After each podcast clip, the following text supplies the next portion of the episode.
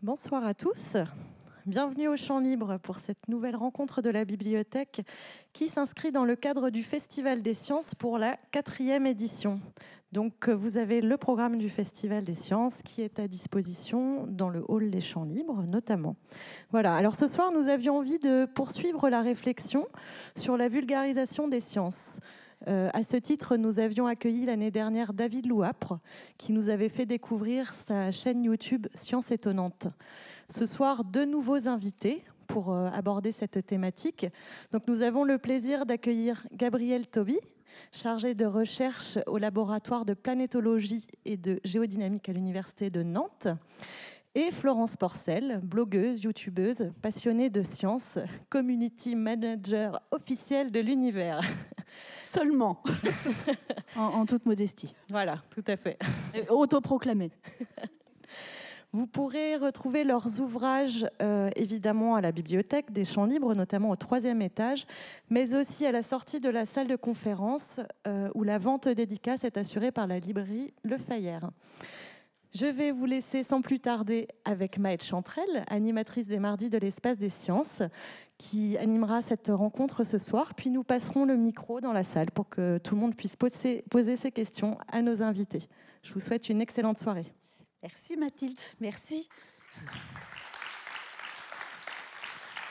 Voilà, à mon tour de, vous souhaiter la, bienvenue. Euh, nous sommes heureux d'être avec vous euh, ce soir dans le cadre de ce Festival des sciences.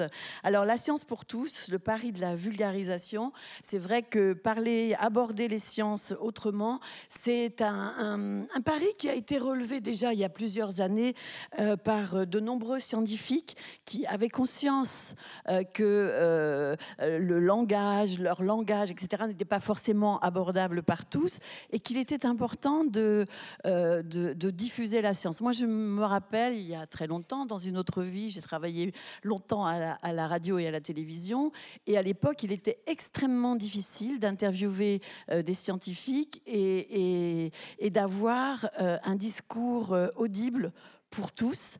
Et quand on leur disait, euh, ben non, là, euh, il faudrait que vous nous expliquiez ça autrement, moi je comprends vraiment rien à ce que vous me dites, euh, ils pouvaient faire l'effort, mais avec toujours la peur d'un regard négatif de leurs confrères. Ça, j'ai vraiment vu ça à toute une époque. Ça a beaucoup changé. Nous, dans les mardis de l'espace des sciences, on reçoit des scientifiques qui se prêtent à ce jeu. Et puis, il y a eu quand même des précurseurs, dont le pape le papa de tous, c'est quand même Hubert, Hubert Reeves, hein, qui, a donné cette manière comme ça de, de parler des sciences d'une manière presque un peu familière, euh, euh, chaleureuse. C'était important. Puis il y a toute cette école maintenant des Roland Lehoucq que vous connaissez bien sûr tous, euh, Étienne Klein, Julien Bobrov qui a même créé une, un, comment dire, je vais y arriver, aidez-moi, help me, euh, euh, un, cursus pour euh, apprendre pour les scientifiques, afin de leur apprendre à parler autrement des sciences et à les rendre plus, plus, plus abordables. Voilà, et puis, et puis bah, maintenant, il y a toute cette jeune génération dont fait partie Florence, qui prennent le, relais avec d'autres moyens, et c'est de cela dont on va parler ce soir. Puis nous semblait intéressant de, de, de, demander à, à Gabriel Toby d'être avec nous pour, euh, pour en discuter euh, ensemble. Alors, je vais d'abord euh, vous les présenter un petit peu si vous ne les connaissez pas bien. Florence, Florence est née à Vitry-le-François. Elle est auteure, comédienne, animatrice. Alors, on l'a dit, hein, community manager officiel de l'univers, pas seulement autoproclamé. Moi, j'adhère. Hein, je trouve ça très, très bien. Florence, elle a sa chaîne euh, personnelle et puis bien d'autres choses. Auparavant, je voudrais quand même lui demander, donc euh, Florence Porcel, sa chaîne, ses livres dont on va reparler dans un instant, son blog, etc., etc., sont tous dédiés à l'astrophysique. comment comment êtes-vous arrivée là, Florence? Alors j'ai pris le TGV. Ça, je sais. Vous êtes, venu de Lyon aujourd'hui. oui. Non, non, mais euh, je, je- en fait, je sais pas d'où ça me vient. Je crois que je suis née avec des enfants qui naissent comme ça. Ils veulent, ils veulent être vétérinaires ou infirmières ou je ne sais quoi. Euh, moi, j'ai toujours été fascinée par les planètes. Je regardais la Lune parce que c'est la seule qu'on puisse voir dans le ciel, et je me demandais pourquoi, euh, pourquoi elle était là et, et qu'est-ce que ça faisait quand on marchait dessus et, et ce qu'il y avait ensuite au-delà de la Lune. Alors on m'a dit il y a des planètes. Waouh, c'est trop cool. Et ensuite au-delà des planètes, bah, il y a des étoiles et au-delà des étoiles, il y a des galaxies. Et je voulais toujours savoir ce qu'il y avait au-delà et pourquoi tout ça était là et comment ça fonctionnait. Et, euh, voilà, et ça ne m'a jamais, jamais quitté, jamais. Et alors, euh, dans, dans les études et tout ça, comment est-ce que vous avez. euh, ça- c'est pas avec les études que vous avez approché cet univers finalement Non, c'est en cachette parce que ça ne m'a jamais quitté, mais je l'ai gardé pour moi, Ouais. pour euh, des raisons euh, sans doute euh, très idiotes. Euh, mais euh, mais c'était un secret. J'ai fait mon coming out il y a, il y a cinq ans euh, sur Internet, donc c'est vraiment très très très très jeune. Euh, mais, euh, mais j'ai lu, j'ai lu. Je, alors, j'y avais pas Internet hein, quand j'étais jeune, parce que je, je ne le suis plus. euh, Pas de télé, vraiment pas d'internet pas de télé, pas d'Internet. Donc j'avais des livres. Mais c'est bien, j'avais des livres. Ah, oui. J'avais les encyclopédies avec des images dedans. Et, euh, et voilà. Et, euh, et puis ensuite, Internet est arrivé. J'ai écouté des conférences. Et puis j'y suis, j'ai- je suis partie à Paris, donc euh, j'y suis allée moi-même en conférence. Et voilà. Et au fur et à mesure, euh, je- j'ai appris beaucoup. Et je me, enfin voilà, ça ne m'a jamais quitté. Hum. Et, euh, puis ça, euh, ça continue. hein. Je veux être astrophysicienne. hein. C'est, c'est- Oublier les princesses, je veux être astrophysicienne. Ça, ça marche quand on a 4 ans, en vrai. Mais on va dire que je suis restée très jeune dans ma tête. Voilà. Alors, ça a commencé par, par quoi? Par un blog? Oui, alors en fait, ça a commencé par euh, bah, justement euh, ces, ces comptes Twitter. Alors quand on dit community manager officiel de l'univers, euh, c'est parce que j'ai créé l'univers en 30 comptes sur Twitter. Voilà, le réseau social Twitter. J'ai créé 30 comptes.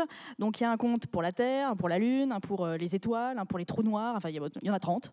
Voilà, tout l'univers. Et en fait, je les fais interagir entre eux. C'est une manière de vulgariser les choses, c'est-à-dire que chaque, euh, chaque compte a son. Donc, c'est un vrai, un véritable astre ou objet astrophysique. Et euh, je me base sur la réalité physique des choses euh, pour leur donner un caractère et, euh, et les faire échanger entre eux. Alors, ils s'engueulent, enfin, bref, c'est très rigolo, mais je, je me base vraiment sur, sur l'actualité scientifique et sur les lois physiques pour les faire interagir. Mm. Donc voilà, ce qui m'amuse beaucoup. Et, et j'ai mis ça sur mon blog et, et voilà, le CNES m'a repéré très vite en me disant bah tiens, tu veux pas venir assister à l'atterrissage de Curiosity sur Mars Et j'ai dit, Ouais. Excusez quand même. hein. Ils, Voilà. ils ont repéré Florence. Je pense que c'est déjà un gage de, de sérieux de, de- de tout ce qu'elle pouvait faire paraître. C'est c'est formidable quand Bah même. oui, C'était un coup de cool. chance extraordinaire. Ouais, c'est vraiment génial. Enfin, c'est comme pas ça, que- seulement un coup de chance d'ailleurs. c'est comme ça que tout a C'est commencé. mérité. Et c'est comme ça que tout a commencé. Alors après, pour expliquer un petit peu tout, tout, tout tout l'univers, c'est c'est le, le blog d'abord, ensuite le chaîne. blog. Ensuite, euh, la chaîne YouTube, effectivement, j'ai euh, j'ai euh, créé un podcast vidéo qui s'appelle la, La folle histoire de l'univers, qui est sur iTunes et sur ma chaîne YouTube. Et euh, c'est en gros, c'est un JT de l'espace et des sciences euh, de l'univers. Voilà. C'était toutes les semaines la première année. Bon, maintenant, j'en fais un par mois. On va, on- on- on va peut-être euh, tout de suite regarder euh, la bande-annonce hein, de, de la chaîne, comme ça on aura déjà une petite. Bonjour à tous, je suis Florence Porcel, community manager officielle de l'univers. L'autre jour, je suis tombée sur ça.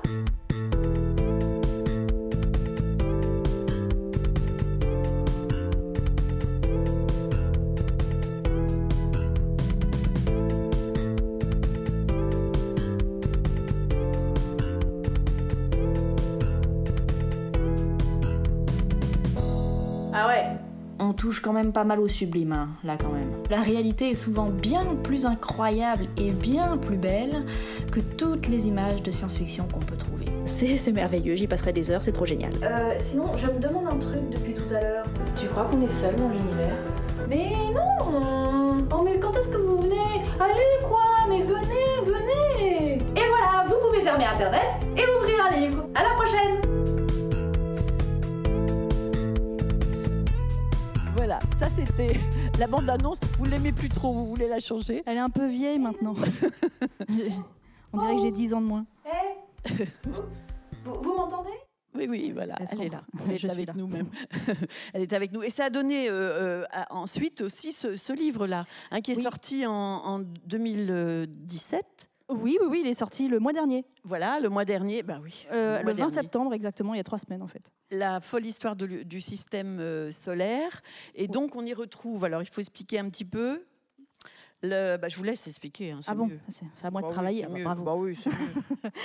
Alors en fait, euh, oui, oui, c'est euh, c'est la version livre de- du, du podcast, donc c'est pas de l'actualité évidemment, mais on a pris un, un objet d'étude scientifique, le système solaire, euh, même si on peut pas trop dire ça, mais, mais voilà. Et, et donc je me suis basée sur le podcast, c'est-à-dire que le podcast est en, huit rubriques toujours. Donc là j'ai fait huit chapitres et, et, et j'ai mis quelques encarts, donc comme dans, dans le podcast, pour, pour envoyer vers des films, vers des livres, vers des vidéos, vers des liens, vers des comptes Twitter, voilà, pour euh, petit peu même des le- témoignages. et des témoignages et, de et- et scientifiques. pas de n'importe qui, excusez, du, excusez du peu, Claudie Aigneré. Oui, euh, j'ai eu Claudie Aigneret, Roland Lehoucq, euh, enfin que, que des très, très très grands scientifiques. Oui, voilà.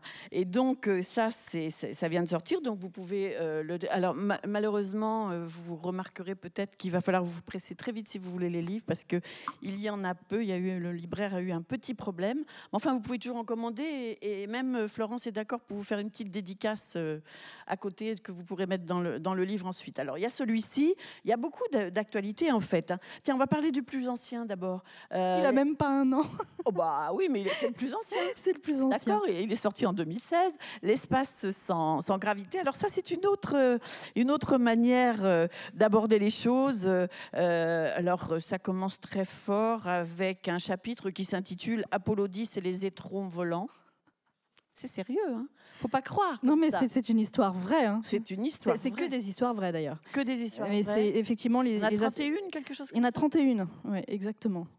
Et euh, oui, les étrons volants, c'est en fait c'est les astronautes d'Apollo 10 qui ont eu un petit problème de toilette dans leur capsule vers la Lune et se sont retrouvés avec des, des cacas qui flottaient dans la capsule. Voilà. Euh, donc c'est une histoire vraie. C'est bizarrement pas celle qu'on retrouve dans les livres d'histoire. Je comprends pas. Et, euh, et c'est avec ça que j'ai vendu le projet du livre à mon éditrice.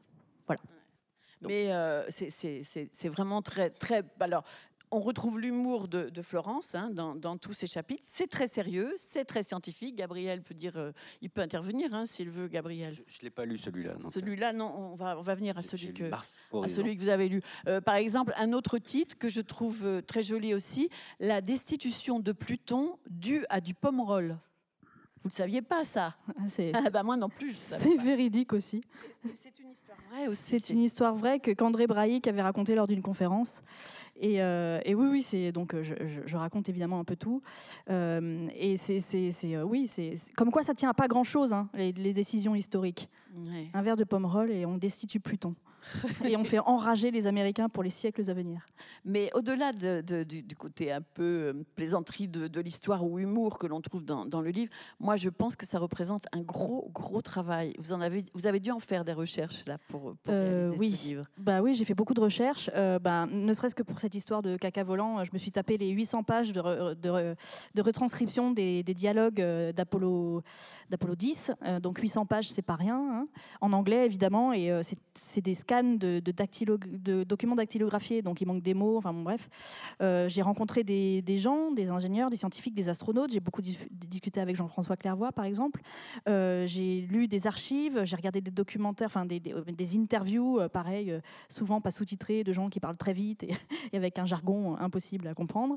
Euh, Enfin bon, bref, c'est énormément, énormément de, documentation en amont pour pouvoir écrire ces chapitres. Mais euh, et, c'est relu et euh, validé euh, par les scientifiques et, euh, et gens que, que j'ai interviewés. Alors, euh, vous avez été aussi chroniqueuse sur France Inter dans l'émission, dans une très belle émission qui s'appelle La tête au carré. Euh, et puis maintenant, vous participez à, à une autre euh, chaîne. euh, euh, qui YouTube. oui, qui s'intitule String Theory. Alors, Oui. je me suis dit String Theory, qui fait, ils font référence au string, quoi. Non, non, non, non, non, non, non. Je n'aurais jamais accepté ça. sérieux que puis ça. personne n'a envie de me voir en string, non, je vous assure. C'est, pas- faut pas faire ça, c'est, moche. Euh, ça a plutôt à voir avec la théorie des cordes, Voilà. string theory en anglais. Donc c'est une chaîne de vulgarisation scientifique. On est plusieurs euh, vidéastes dessus, et moi j'ai une, une émission qui s'appelle Spatialiste, donc, Ouais. qui parle de l'espace. Voilà, et où l'on retrouve d'ailleurs aussi David Louapre. Qui, Oui, David. Louapre, euh, si vous euh, connaissez ses- son, son, sa chaîne, c'est Science Étonnante. C'est étonnante. ouais. Hein Et euh, David Louapre est lui bio- biologiste. Non, il est physicien. Euh, phy- ce que je dis. Physicien, bien sûr, il est physicien. Euh, en plus de, il, et il fait son, son, son, son travail de vidéaste euh, les week-ends, euh, le soir. Non, mais je sais pas comment il fait. de tout le reste. Hein, je sais pas comment. oui. Même pas. Je, je sais pas. Même pas. Voilà. Et puis on va parler de Mars Horizon dans un instant, mais auparavant, je voudrais faire entrer Gabriel euh, Toby quand même dans notre, dans notre conversation. Alors, euh, euh, planétologue au CNRS, euh, laboratoire de planétologie et de géodynamique de l'Université de, de Nantes. Euh, comment vous êtes arrivé là, Gabriel? Parce que je crois que, en fait, vous êtes breton, vous êtes du Morbihan? Voilà, je suis de Morbihan, Enfin, mais bon, c'est pas ça qui m'a décidé à aller vers Nantes en fait. Si Nantes, on est toujours breton, hein, de toute façon. Voilà. On, on va dire Donc ça. moi, comment je suis venu à l'astrophysique bah, C'est un peu par hasard en fait. J'étais, moi, j'ai toujours été très intéressé par les sciences en général. Je m'orientais plutôt vers de la médecine et la médecine n'a pas voulu de moi. Et Ah bah, tant pis pour elle. hein. tant pis pour elle. Non, mais j'ai- retrouvé ma voie au fur et à mesure en allant vers la physique. Et puis, une fois que j'ai appris toutes les bases de physique, j'ai essayé de réfléchir à quoi je pouvais l'appliquer. Et c'est là que l'astrophysique est apparue. Et puis, quand j'ai commencé à apprendre l'astrophysique, j'ai eu la chance de rencontrer euh, André Braic et Hubert Reeves, qui étaient les professeurs que j'avais à l'Observatoire de Paris. Et donc, ça m'a donné encore plus envie de continuer. Donc, c'est comme ça que je suis arrivé au fur et à mesure vers la planétologie, l'étude des planètes. Donc, euh, et j'ai atterri à un moment donné sur Nantes, qui est un des laboratoires, euh, on va dire, spécialisés dans l'étude des, des planètes euh, en France. Vous avez vo- votre, votre thème de recherche à vous, c'est? Alors mon thème spécifique, c'est l'étude des lunes du système solaire, donc les lunes glacées principalement, donc euh, toutes les lunes sauf la lune de la Terre. Mhm. Donc euh, en dehors, quand on est dans le système solaire extérieur, il fait très froid. Donc la plupart des objets, ils ont un mélange de glace et de roche. Et moi, je m'intéresse à ces objets. Et parmi ces objets, je vais m'intéresser aux lunes qui sont autour de Saturne, aux lunes qui sont autour de, de Jupiter, euh, à Pluton, qui, qui n'est plus une planète, mais qui est toujours aussi intéressante, et qui est même plus intéressante depuis qu'elle n'est plus une planète. Ah. Parce qu'on l'a enfin observé, donc c'était en 2015. Donc avant 2015, c'était juste un petit objet très loin qu'on avait euh, classifié parmi les planètes. Et puis on l'a survolé en 2015, donc il y a une mission qui s'appelle New Horizons, qui est passée juste à côté. Et on s'est rendu compte que c'était vraiment un objet euh, fascinant, alors que c'était un tout petit corps, on s'y attendait pas grand-chose. Même moi, je dois dire, j'étais le premier surpris de voir qu'il y avait une activité aussi intéressante sur un objet qui avait perdu son titre de planète, mais qui, qui est devenu Si vous encore voulez plus savoir pourquoi elle a été déclassée, ben vous lisez euh, ça dans le livre de, de, de Alors, Florence. oui, si elle a été déclassée, c'est surtout qu'on en a découvert plein d'autres comme Pluton. Donc c'est, il y a Bien un sûr. petit peu de pomerol, donc c'est, il que je relise l'histoire, mais je connais, je vois très bien comment André Braic a pu le raconter. Mais euh, elle, Pluton a été découvert par un Américain, mais il faut garder en mémoire que c'est un Américain qui a tué Pluton également, puisque c'est un Américain qui a découvert la deuxième, euh, le deuxième objet de type Pluton. Donc il a été découvert en 2000, si je ne me trompe pas, et depuis on en a découvert plein, et on va en découvrir ple- plein. Et la principale raison pour laquelle on a, on a fait disparaître Pluton, c'est que si on gardait Pluton, il faudrait rap- se rappeler de toutes les autres, euh, qui s'appellent C'est Make Make, compliqué. Eris, Sedna, Quar, euh, bref, il y en a plein. Dites-moi, dans le, dans le labo dans lequel vous travaillez, euh, euh, il y a, je, crois que c'est un labo qui est très très reconnu au, au niveau euh, mondial euh, parce qu'il travaille dans la recherche des géosciences planétaires, donc, et participe, il participe aussi à de nombreuses missions d'exploration spatiale en, en collaboration avec, avec le, le- le monde entier, avec l'international. Oui, effectivement. Bah, au laboratoire, nous, on travaille sur quasiment tous les objets du système solaire. Et notre spécialité, c'est bah, les objets, pas tous les objets. Tous les objets, on va dire, euh, solides, qui ont quelques ressemblances avec la Terre. Donc ça ne fait pas tous les objets du système solaire. Donc on, travaille sur la plupart de ces objets. Et notre spécialité, justement, c'est d'étudier la Terre et d'utiliser nos connaissances qu'on a sur Terre pour mieux comprendre les autres planètes. Et en retour, utiliser ce qu'on apprend sur les nouvelles planètes pour revenir vers la Terre.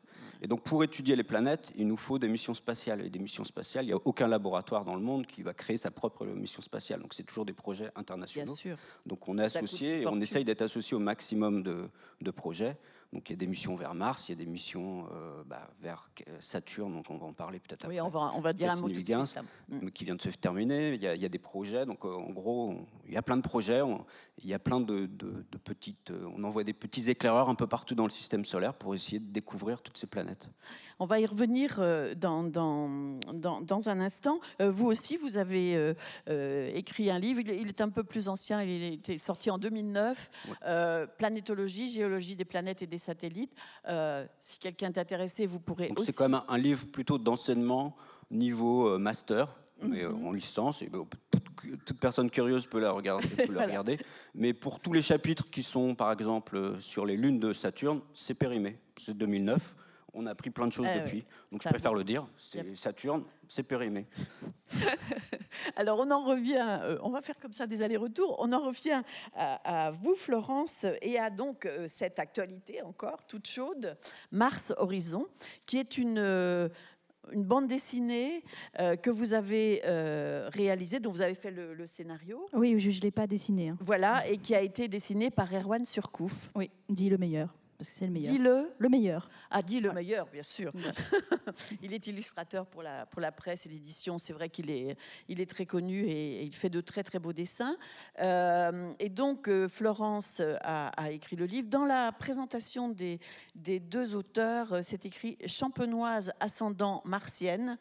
Euh, et je vois que vous avez préfacé les cinq tomes du, pro- du projet Mars d'Andreas Esbar, Oui. qui est un, un- un superbe Un super roman auteur de, de- de science-fiction. de ouais. science-fiction euh, aussi. Euh, voilà. Et euh, dans euh, Mars Horizon, que vous avez lu, euh, mon cher Gabriel, Voilà. Celui-là, y a- je l'ai lu. il y a la personne qui raconte euh, cette histoire et qui se prénomme Jeanne, mais elle devrait se prénommer Florence, non? Oui, je pense que répondre à Hein Florence.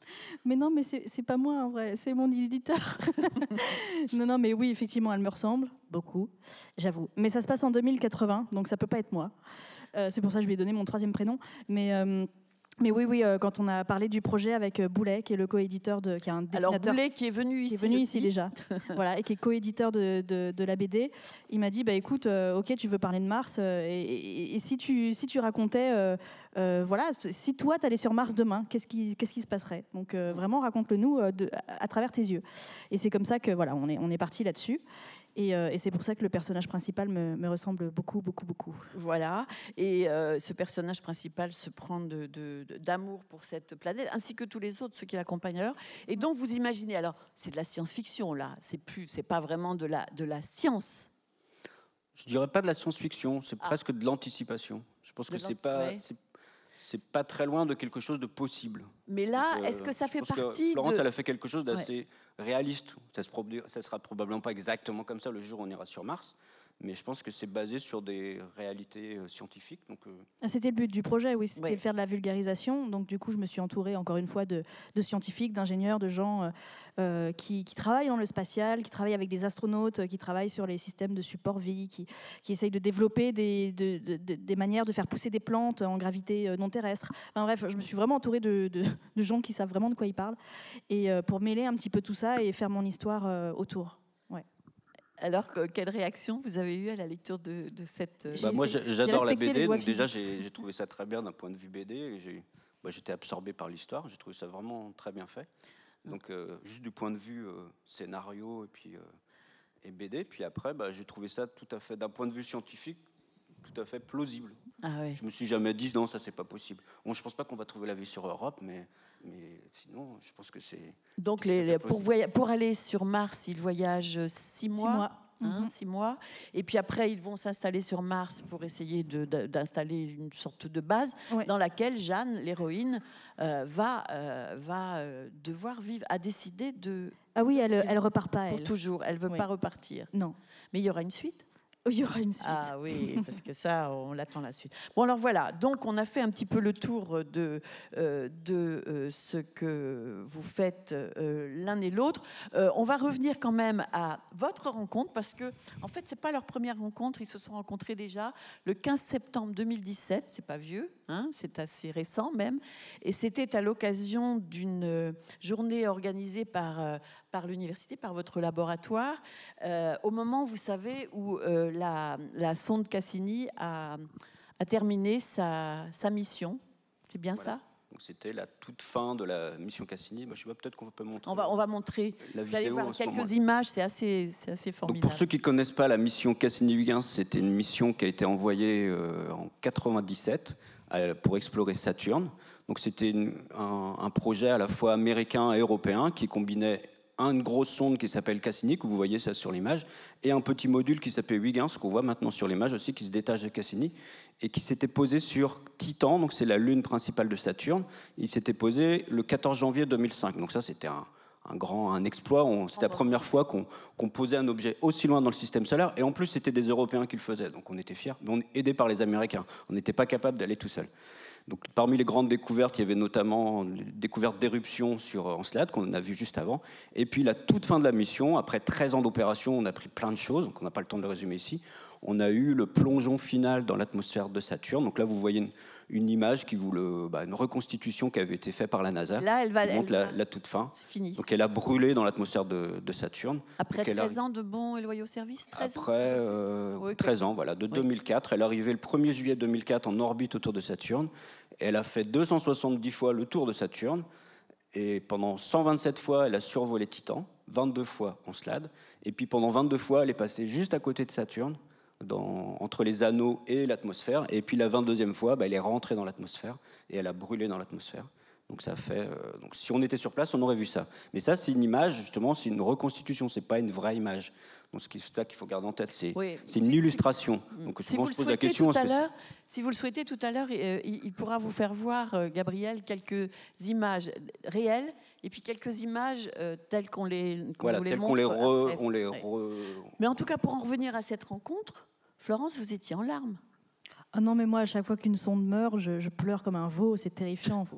je me cache. Euh, euh, oui, oui, non, mais moi je suis très attachée aux sondes euh, et, et, et aux rovers. Et ça a déjà été le cas pour euh, Rosetta et Philae. Enfin, je ne sais pas si vous avez vu le, petit dessin animé qu'avait fait l'Agence spatiale européenne, mais voilà, on, leur met des yeux, un nez, une bouche, c'est épouvantable. Hein. On sait qu'ils vont mourir à un moment, donc forcément on pleure. Enfin, je veux dire, je, suis un être humain, hein. j'ai des sentiments et des émotions. Et, et oui, et puis moi j'ai l'impression d'avoir toujours connu Cassini autour de Saturne, donc pour moi il y, avait, il y avait toujours quelque chose, une sorte d'envoi spécial autour de cette planète. Et à chaque fois que je pense qu'il n'y a plus personne autour, euh, ça me fait un petit pincement au cœur. Je me dis, ah, il n'y a plus personne. Et puis, euh, je ne sais même pas si je reverrai euh, quelque chose autour de Saturne de mon vivant. Alors, j'espère. Mais. Et travaille là-dessus. Ah oui. Et pour en revenir quand même justement à cette, cette manière de raconter euh, euh, ce qui se passe dans l'espace, comment euh, les hommes envoient des, des, des, des, sondes, des, enfin voilà, comment, comment se passent les, les recherches scientifiques. Il y a aussi cette manière de dans la manière de raconter, j'allais dire. Je pense à, aux deux petits rovers, là, Curiosity et, et, Opportunity? Et Opportunity, avec un qui a toujours de la chance et l'autre qui se plante toujours. Mais ça, c'est la réalité. Mais c'est marrant de le raconter comme ça. Puis il y en a un, on a l'impression, d'ailleurs, je sais pas, je l'ai lu quelque part, que, les scientifiques, ils le, ils le bichonnent davantage que, que l'autre. Euh, enfin bon, il y, a des choses comme ça. Bah, ils sont euh, ouais, euh, c'est des objets, c'est des robots qui sont personnifiés à des fins de vulgarisation, pour parce que c'est compliqué, parce que sinon c'est des, c'est les scientifiques qui travaillent sur des données. Il n'y a rien de, moins sexy que, que, des données. On est, on est d'accord. Enfin, moi, je sais même pas à quoi ça ressemble une donnée. ils trouvent peut-être ça sexy les données. Ah oui, non mais non, je sais pas. quand on reçoit les données, c'est brut en général. Donc si c'est une image, déjà c'est joli, parce que, mm. mais la plupart des données, c'est juste des chiffres les uns derrière les autres. Donc après, il faut du temps pour pour les interpréter. Et ça, bah, c'est pas sexy. Bah ça, je Ce sexy, c'est l'histoire qu'on raconte à la fin. Donc, euh, Voilà, alors lui, il a les données, moi j'ai l'histoire. voilà. Mais non, mais voilà, et, et, du coup, euh, il, faut, euh, il, faut, il faut partager avec le grand public ce que le grand public. Moi, hein, je suis le grand public. Enfin, je veux dire, moi, voilà, je suis pas capable d'analyser des données. Je ne sais pas faire. Mais effectivement, une fois qu'on a les interprétations, on sait ce que c'est. Une fois qu'on sait ce que c'est derrière, il y a la manière de, de raconter une histoire et, et, de raconter ce qu'on a découvert. Et, de mettre ça en perspective par rapport à ce qu'on savait avant, ce qu'on aimerait découvrir, pourquoi c'est important, euh, comment on avance euh, et, et, en quoi l'engin ou le robot ou le rover qui a apporté ces données, comment il a agi et comment il agit toujours. Donc c'est ça qui m'intéresse. Et dans le cas de, Cassini, de la mort de Cassini, je dis la mort, vous comprenez. Moi, euh, j'ai partagé ça. J'ai justement pris les, les, rênes du compte euh, Twitter de Saturne. Donc, j'ai raconté cette histoire, la fin de Cassini, du point de vue de Saturne, qui était en plein déni jusqu'à deux heures avant le crash, et puis, euh, et puis qui a dû se faire à l'idée parce qu'effectivement, elle a vu euh, euh, elle a vu Cassini se cracher dans son atmosphère. Mais donc c'était son point de vue de Saturne, voilà, à qui je prête des émotions, des sentiments. Alors évidemment, ça n'a aucune réalité, mais c'est une manière de faire passer les choses différemment plutôt que de dire, ben voilà, à 14h56, Cassini s'est vaporisé dans l'atmosphère de Saturne. Bon, voilà. Alors, au-delà du travail que, fait Florence et qui est vraiment un travail euh, reconnu, euh, sérieux par euh, tous les scientifiques que, que, je connais.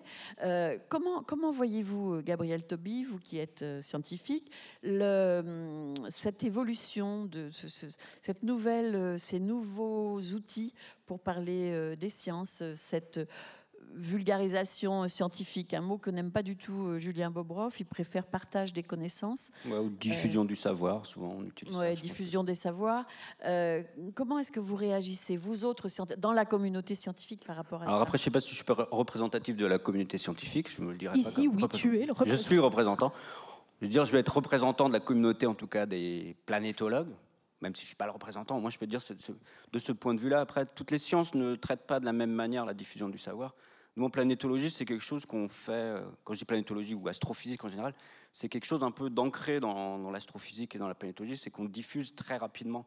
En fait, une découverte en planétologie, en général, entre la découverte et la diffusion au, public, c'est euh, des fois c'est du jour au lendemain. Et comment Très très rapide. Alors qu'il y a plein d'autres sciences où ça diffuse lentement. Nous, ça fait même partie. Alors, on le fait également parce qu'il y a les agences spatiales qui, qui, essayent aussi de, qui jouent le jeu, parce qu'il y a des raisons, ils doivent aussi justifier leur existence, ce qui est normal. Moi aussi, je dois justifier pourquoi je travaille sur les planètes, pour dire, bah, c'est juste pour, pour m'occuper l'esprit. Ben, moi, je ne pense pas que je le fais juste pour m'occuper l'esprit, je pense que c'est important pour la connaissance générale de, de l'humanité. Donc, vu que c'est important pour la connaissance générale, on a une mission de le restituer à la, à la, à la communauté, à tout le monde. Donc je pense, moi je le vois comme ça. C'est pour ça qu'il faut qu'on aille, mais qu'on ait un échange avec le public. On peut parler que entre scientifiques et puis on va pinailler sur des petits détails. Il n'y a que nous qui allons comprendre. Ça c'est important. C'est comme ça qu'on avance. Mais une fois qu'on a pinaillé entre nous, qu'on a dit non, ça c'est possible, c'est pas possible, à la fin on arrive à une sorte de consensus. Il y aura toujours un grincheux qui dira non, c'est pas vrai, mais on prendra ce consensus et on dira voilà, le consensus, on va le présenter au public et on va lui dire voilà, c'est la manière avec laquelle on pense que le, système solaire fonctionne à l'heure actuelle. Et puis dans dans un mois, il y aura une autre idée, puis on la représentera, mais on essaye toujours d'arriver vers un consensus et après de le présenter au public. Alors là, vous parlez de, de, la, de, la, de la science, de l'astrophysique, racontée par les astrophysiciens. Voilà, hein pour les astrophysiciens. Euh, voilà. Donc après, on, va venir, a besoin de relais aussi, de personnes bah, comme Florence qui vont également être capables de dialoguer à la fois avec le grand public et avec euh, les astrophysiciens. Donc on, nous, on essaye de le faire en direct, mais souvent on se rend compte qu'on ne comprend pas. Donc il y a des gens qui sont capables de, traduire ce qu'on dit avec le grand public. Donc des fois, on arrive à dire certaines choses, puis il y a d'autres choses qu'on n'arrive pas à le dire. Et, donc il y a un échange très important entre, on va dire, les médias euh, au sens général. Donc après, vous parlez des nouveaux médias, mais je pense que les, médias classiques aussi sont importants. Tout, type de médias est important pour diffuser la connaissance.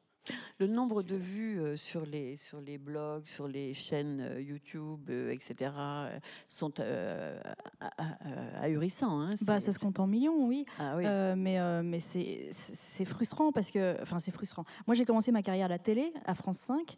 Euh, qui n'est pas la chaîne la moins culturelle du PAF. Hein. Oh c'est même une des meilleures pour ça. Et en fait, euh, j'avais profité d'avoir un pied à France 5 pour, euh, pour essayer d'y apporter un petit peu de, science, de culture scientifique. Et donc, j'avais proposé du, du format de 3 minutes à passer avant, j'en sais rien, c'est à vous, à une émission en plateau toutes les semaines d'actualité. Enfin, j'avais essayé de proposer tout et je me suis heurtée à des murs, enfin à des gens qui étaient des murs, en me disant mais non, mais ça n'intéresse personne.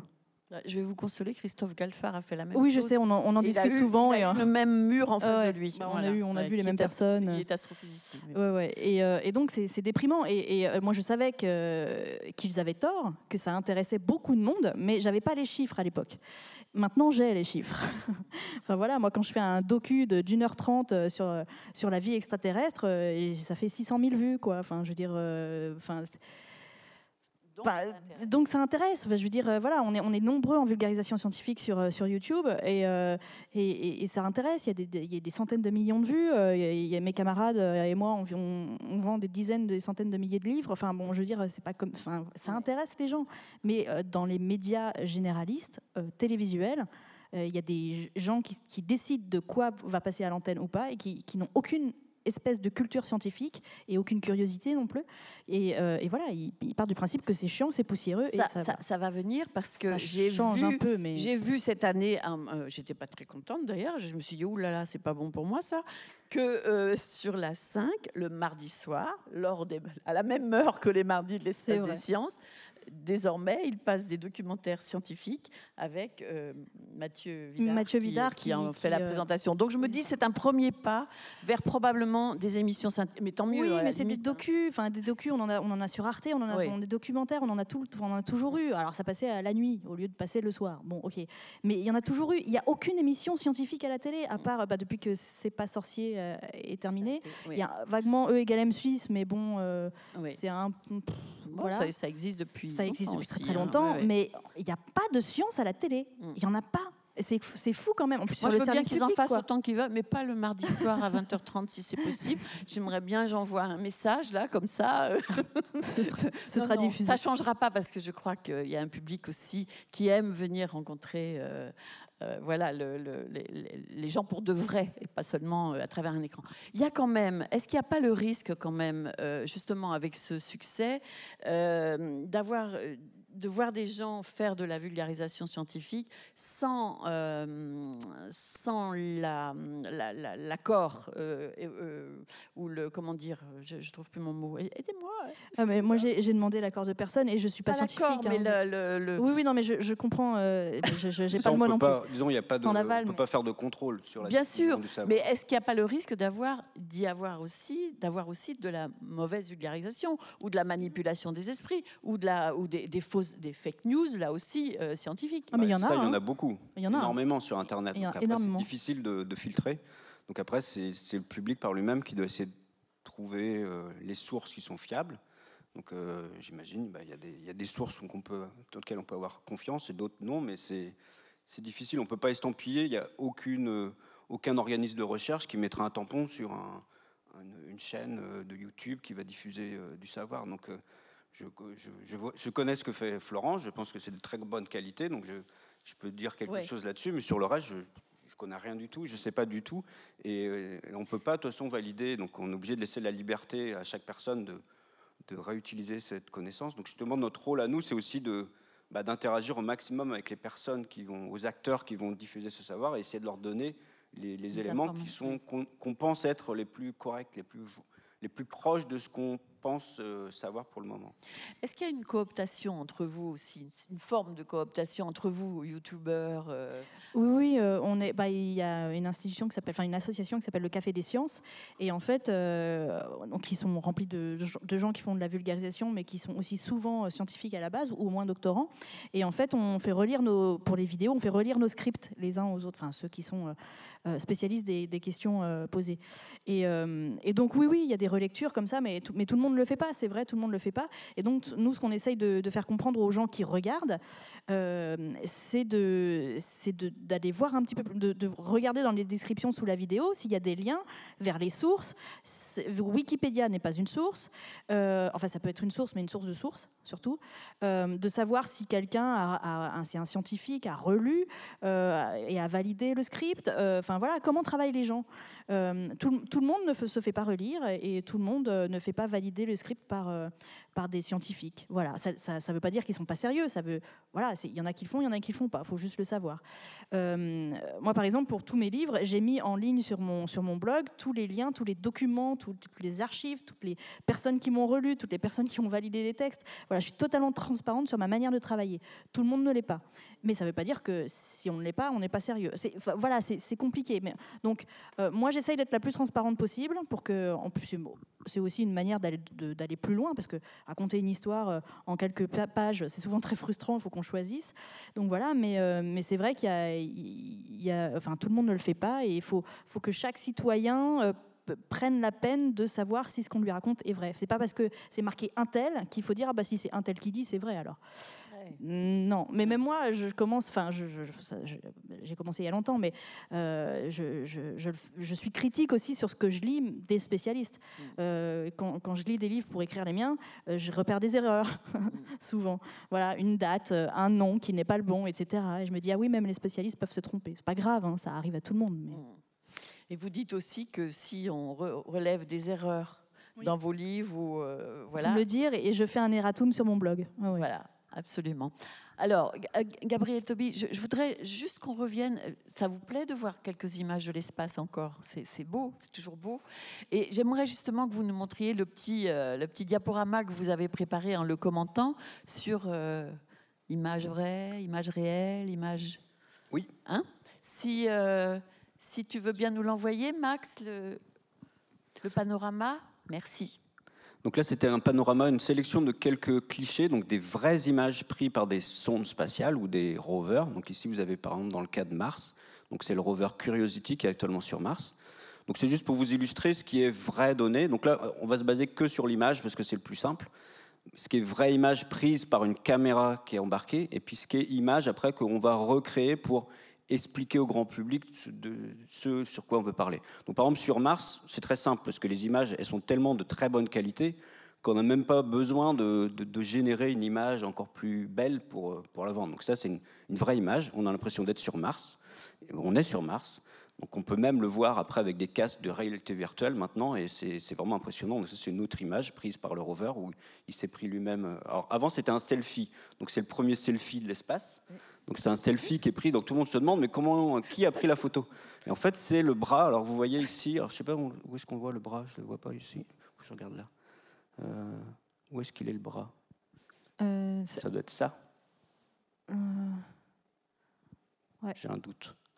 Donc en fait, sur, sur, sur Curiosity, il y a un bras où il peut manipuler pour, faire des mesures. Et au bout de ce bras, il y a une caméra. Donc il a pris avec différents, angles. Et après, il y a une l'image elle était reconstituée. Donc c'est pas vrai que c'est une vraie image. Il y a quand même eu du travail pour la reconstituer, pour qu'on donne l'impression qu'il s'est pris lui-même comme ça, ça a été après reconstitué, et le bras a été enlevé pour pas qu'on le voit. Mais ça reste une vraie image.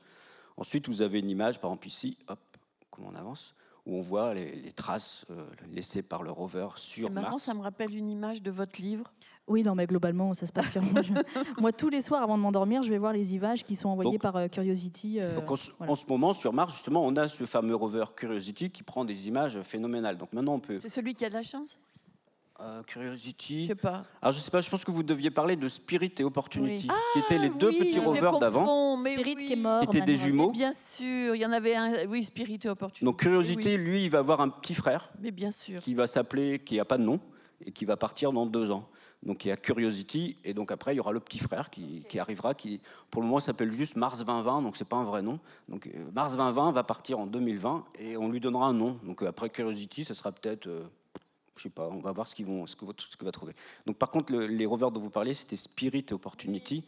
et il y en a un, il n'a pas de chance, il est resté bloqué dans le sable. Et il y en a un autre qui a, il n'avait jamais de chance. Euh, Mais c'est justement parce qu'il n'avait pas trop de chance qu'on a pris des choses, qu'il a gratté le sol. Il a, il a fait un sillon dans la, sur le, sol de, de, Mars. Et on a pu voir que dessous, justement, c'était pas c'est pas la même couleur. Quand on gratte un petit peu dessous, ça devient blanc. Donc finalement, il a rendu service. Il a rendu service. Il faut lui rendre C'est ça l'exploration spatiale. Donc ça, c'était une fausse image. Donc ça, c'est juste pour, c'était pour vous montrer.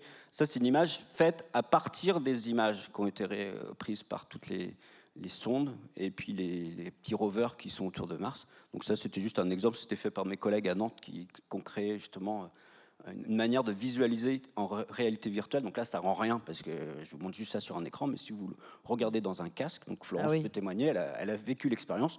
On peut maintenant se projeter sur Mars en réalité virtuelle. Donc là, c'est juste que je vous le montrer. Donc, et ça, c'est une reconstitution du, de l'environnement martien à partir de données réelles que je vous ai montré juste avant, un exemple. Donc ça, c'est un exemple, c'est un autre. C'était juste pour illustrer. Donc c'est sur Mars, mais sur Mars, on peut déjà, euh, je pense que tout le monde connaît Total Recall, où on, on s'imaginait sur Mars, bah maintenant on peut vivre une expérience comme Total Recall sur Mars. C'est-à-dire qu'on prend un casque et on peut avoir l'impression de vivre sur Mars à partir de, la reconstitution de l'environnement martien qui est, qui est fait à partir de vraies images de Mars.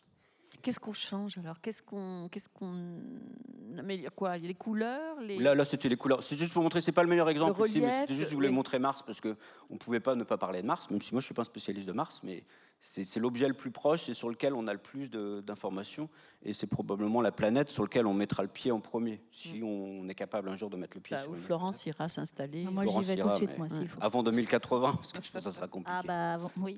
Donc ça, c'était pour Mars. Alors après, c'était juste une autre image, c'est par exemple sur Jupiter. Donc ça, c'est une image prise par une sonde qui s'appelle Juno, qui est actuellement autour de Jupiter, qui prend plein d'images. Et ce qui est assez étonnant là cette fois-ci, c'est que la, la NASA, elle a mis une caméra. C'était pas l'objectif principal, mais elle a mis une caméra parce qu'elle savait que le grand public a besoin d'images et c'est important pour communiquer avec le grand public. Donc euh, la caméra qui est sur Juno, qui est actuellement autour de Jupiter, prend plein d'images de Jupiter. Et ensuite, les images sont processées par des amateurs. C'est pas les scientifiques directement. Donc c'est la première fois que ça arrive. Donc là, l'image que vous voyez, c'est une image amateur, mais prise par la NASA. Donc euh, c'est assez, euh, c'est une des premières fois que ça, ça se produit. Donc c'est des très belles images. Donc c'est juste là, c'était pour vous illustrer. Donc là, on a une autre image qui est une vraie image également qui a été prise par la sonde Voyager. Donc c'était en 1980 et elle vient d'être reprocessée et maintenant ça donne ça. Et j'ai jamais vu cette image aussi belle. Donc euh, c'était une vraie donnée qui avait été prise il y a 40 ans. C'est Alors sur cette image, vous voyez l'œil de Jupiter qu'on voyait juste avant. Ah non, on le voyait pas sur l'autre. Et puis devant, il y a une petite lune là qui s'appelle Europa, bah, Europe. Et, euh, et ça, on, a, on commence à avoir beaucoup d'images. Donc ça, c'est des vraies images. Et après, Et le, com- et le bout, et le, le point noir, hein, il faut dire quand même. et le point noir, ah oui, pardon. Ça, c'est l'ombre de Europe sur Jupiter. Donc le Soleil est par là, ça l'éclaire ici, et on voit l'ombre sur Jupiter. Euh, D'ailleurs, je me trompe, ça doit pas être l'ombre de Europe, c'est peut-être l'ombre de Io. C'est pas possible qu'il soit là. C'est pas grave. Mais c'est c'est une ombre d'une- d'un satellite. Il faut revérifier. Mais c'est pas. Vu comment l'Europe est éclairée, ça m'étonne qu'on le voit là. C'est pas très grave. Et voilà, donc ça c'est des vraies images. Et après on fait des images d'artistes, euh, artistiques, on va dire, pas vraiment artistiques, mais des, vues pour, nous, pour essayer de nous projeter euh, ce qu'on pourrait faire dans le futur. Donc par exemple là c'est euh, une sonde spatiale autour d'Europe qui va probablement exister, qui, sera envoyée dans quelques années, qui arrivera autour d'Europe en 2030. Donc ça c'est une image qui a été faite à partir de vraies images. C'est pas une vraie image. Donc quand vous voyez ces images-là, vous savez que on l'a pas fait et on, on prendra jamais une image comme ça d'un satellite auprès de auprès d'Europe. C'est juste pour essayer d'illustrer euh, le propos quand on parle de l'exploration d'Europa. Et puis après, il y a une image prise de la surface d'Europa. Et ça, on ne l'a pas maintenant. On le fera peut-être en 2050 ou peut-être en 2030 ou à un moment donné où on posera un engin sur Europe, on sera capable de faire une photo comme ça. Mais pour le moment, ça, c'est pas une vraie photo. C'est une, image inspirée de ce qu'on a pu euh, obtenir à partir des photos prises par les, satellites qui sont partis d'Europe, mais c'est une image, on va dire, d'artiste. Bon, c'est pas vraiment d'artiste, mais on essaye d'être le plus proche possible de la réalité scientifique, mais ça reste une, une imagination de ce que ça devrait être un- une image prise à la surface d'Europe. D'accord, ben merci hein, pour ces belles images. C'est toujours euh, très agréable euh, à regarder. Alors je ne sais pas, est-ce que vous voulez ajouter quelque chose ou est-ce qu'on demande euh, si on vous demande si vous avez des questions à poser? Peut-être? Oui? Non? Madame, elle faisait voir seulement. oui, bien sûr. on va venir vers vous. Attendez, on vous donne un micro parce que ça sera mieux pour tout le monde. Mais juste pour dire, les images de Curiosity et d'Opportunity, donc qui sont les deux rovers actuellement en activité euh, à la surface de Mars, euh, les photos sont accessibles à tout le monde sur le site de la NASA tous les jours. Tous les jours, La on peut avoir des c'est voilà. gratuit en plus. Ah oui, c'est gratuit. On, peut, on a les fichiers bruts, c'est des photos absolument sublimes. Euh, et tous les jours, on peut avoir des nouvelles de Mars qui datent de, des, des photos qui datent d'il y a quelques heures. Enfin, c'est c'est fou quand même.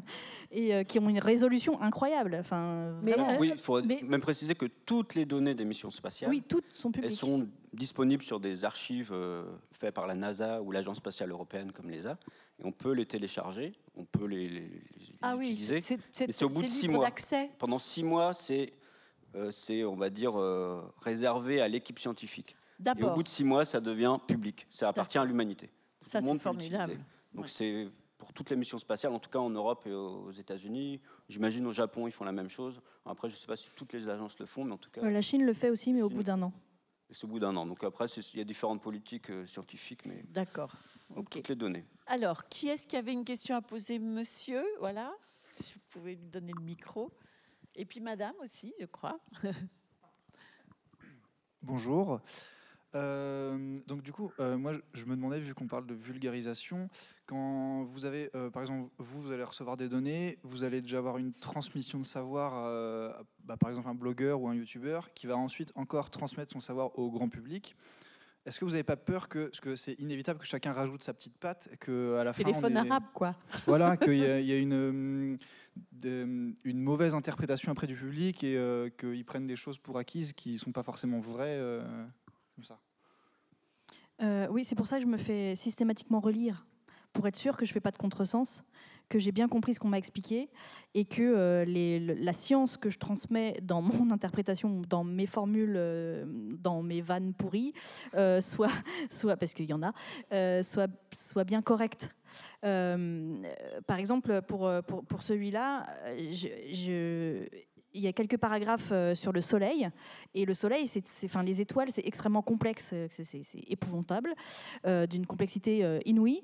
Et en fait, j'avais envoyé ma première version du texte à Roland Lehoucq et il me l'avait retourné avec du rouge partout. Bah, du rouge partout. Et à un moment, le, le truc horrible, dans la, dans la marge, il faut qu'on se parle. ah donc voilà. Donc ben, on s'est appelé et il m'a fait un cours particulier euh, d'une heure et demie sur, euh, sur le fonctionnement des étoiles. Ah Et, oui, euh, formidable Roland Lehoucq, qui est d'une voilà. générosité euh, Génial. pour partager, c'est extraordinaire. Et donc depuis, je déteste les étoiles. Mais enfin, c'est tellement, horrible. Et donc du coup, j'ai revu ma copie et, euh, et il l'a validée. Il a dit oui, là, là c'est bon. C'était pas complètement faux avant, mais c'était plein de petites. Enfin voilà. Et donc du coup, c'est comme ça que je travaille parce qu'effectivement, il y a, il y a un- enfin, il y, a- il y a ce souci qui se pose et, euh, et sur lequel je veux pas, je veux pas buter quoi. Donc c'est Oui, bah justement, me il faut toujours être vigilant. Donc, c'est c'est important d'avoir un bon dialogue entre bah, les différentes personnes qui veulent présenter, euh, diffuser le, le savoir. Et le plus dangereux, je pense, c'est un scientifique qui parle de quelque chose qui ne correspond pas à son domaine. Donc, il le présente mal et en plus, ils disent des, des- des choses très fausses. Donc, c'est eux qu'il faut faire plus attention. Donc, par exemple, si vous me demandez aujourd'hui de parler, euh, je sais pas moi, même du soleil, je ne serais pas capable de vous dire des choses euh, correctes sur le soleil. Donc, je préférerais ne pas le dire. Si je vous demande de me parler euh, de la vie sexuelle du carabe, par exemple. euh, Bah, j'arriverai pas. donc. Ah non Voilà. donc je pense que c'est donc c'est important d'avoir. euh, Bah, il faut faire attention, il faut être vigilant et puis il faut essayer, de- faut dialoguer. Bah, par exemple, si, si Florence elle veut parler de, je sais pas moi, de Titan ou d'Encelade, bah, elle me demandera peut-être et puis elle, essaiera de faire valider par moi ce que ce que j'en pense. C'est pas pour autant qu'un scientifique euh, valide que c'est correct. Parce qu'il faut voir que dans, le, le do- dans le- la communauté scientifique, il y a également en permanence des débats. Donc, euh, et c'est rarement clos. Donc des fois c'est clos, on sait les planètes sont rondes, on est sûr. Mais après, il y a plein de choses, on ne sait pas trop. Par exemple, euh, même sur la Terre, il y a plein de choses qu'on ne sait pas. Après, il y a notre propre interprétation à nous quand on, quand on arrive, nous, au bout de la. au Voilà, bout de après, la chaîne, chacun a, l'impression euh, d'avoir compris. Ouais, Et puis, en fait, il s'est fait un film autour de ce qu'il ce qu'il a été raconté. ouais, aussi. Euh, ah ben, monsieur, madame, on va venir à vous après alors. Non, je peux donner à madame, puis euh, je proposerai. Oui, ben vous avez répondu un peu à une pensée que j'avais là, parce que faire valider, faire valider, oui, mais après tout, ils peuvent se tromper aussi. Oui, effectivement. On peut toujours se tromper. Voilà. Mais on a le droit de se tromper si on ne sait pas qu'on s'est trompé. Mais si on se Ah. trompe de manière euh, volontaire, là, c'est délibéré. sûr. Ça, oui, c'est oui, je comprends. Enfin, c'est pas forcément euh, parole euh, d'évangile, on va dire. Non, en fait, ce qu'on essaye de transmettre, c'est le- des petites. bon, non, ma, première question posée sur la première vue qu'on a vue là, de- que vous avez passée, où on voit une espèce de, de chose qui montait là. Je me demandais ce que c'était. On voit le. Vous avez passé là le, le- la première.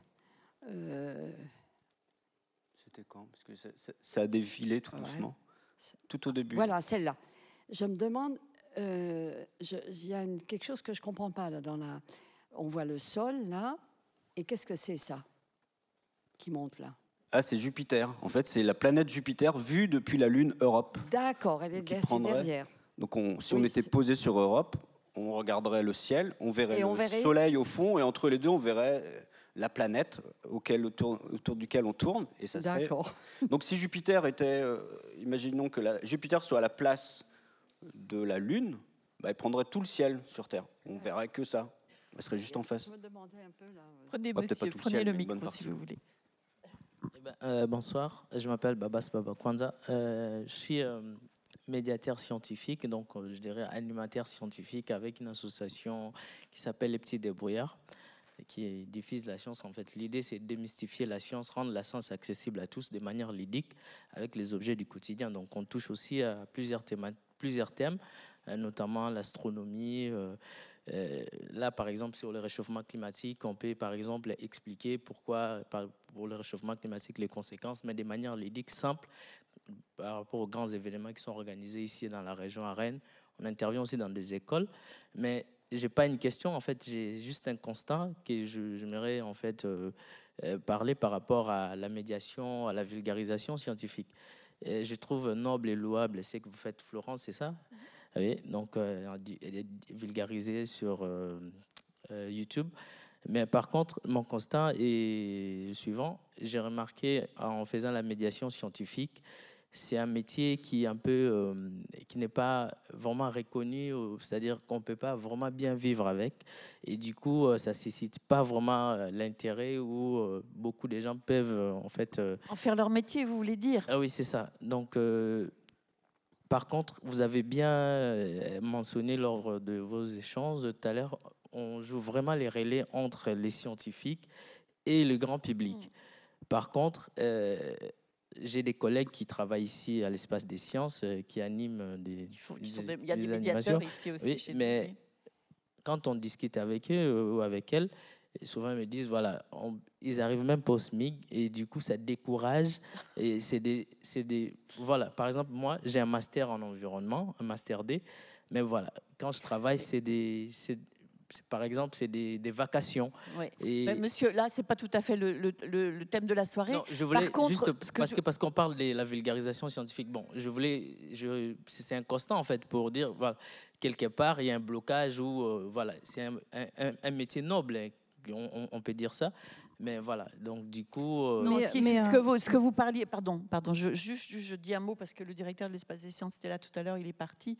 Euh, nous avons des médiateurs vacataires ici qui, sont, qui passent pendant quelques mois. Ce sont souvent des, des, gens qui font des études scientifiques et des choses comme ça. Et puis il y a des gens qui sont en poste ici depuis longtemps, qui forment les médiateurs et choses comme ça. Et eux, c'est vraiment leur métier. Mais effectivement, ils ne sont pas excessivement nombreux et il n'y a pas énormément d'endroits qui emploient comme ça des, des des médiateurs scientifiques. Mais, c'est sûr que votre euh, rôle est très important Au niveau national, mais je parle en France. Bien sûr. Et, euh, donc ça, ça, rejoint un peu ce que fait. Mais c'est un euh, rôle très important. Vivre faire vivre la, science devant les gens, c'est très important aussi. Bah, etc. Oui, oui, c'est beaucoup d'énergie pour effectivement très peu de revenus. Parce que moi, je, viens, j'interviens souvent dans les, dans les écoles et dans les lycées auprès d'un jeune public. Et la première question qu'ils me posent, c'est combien tu gagnes?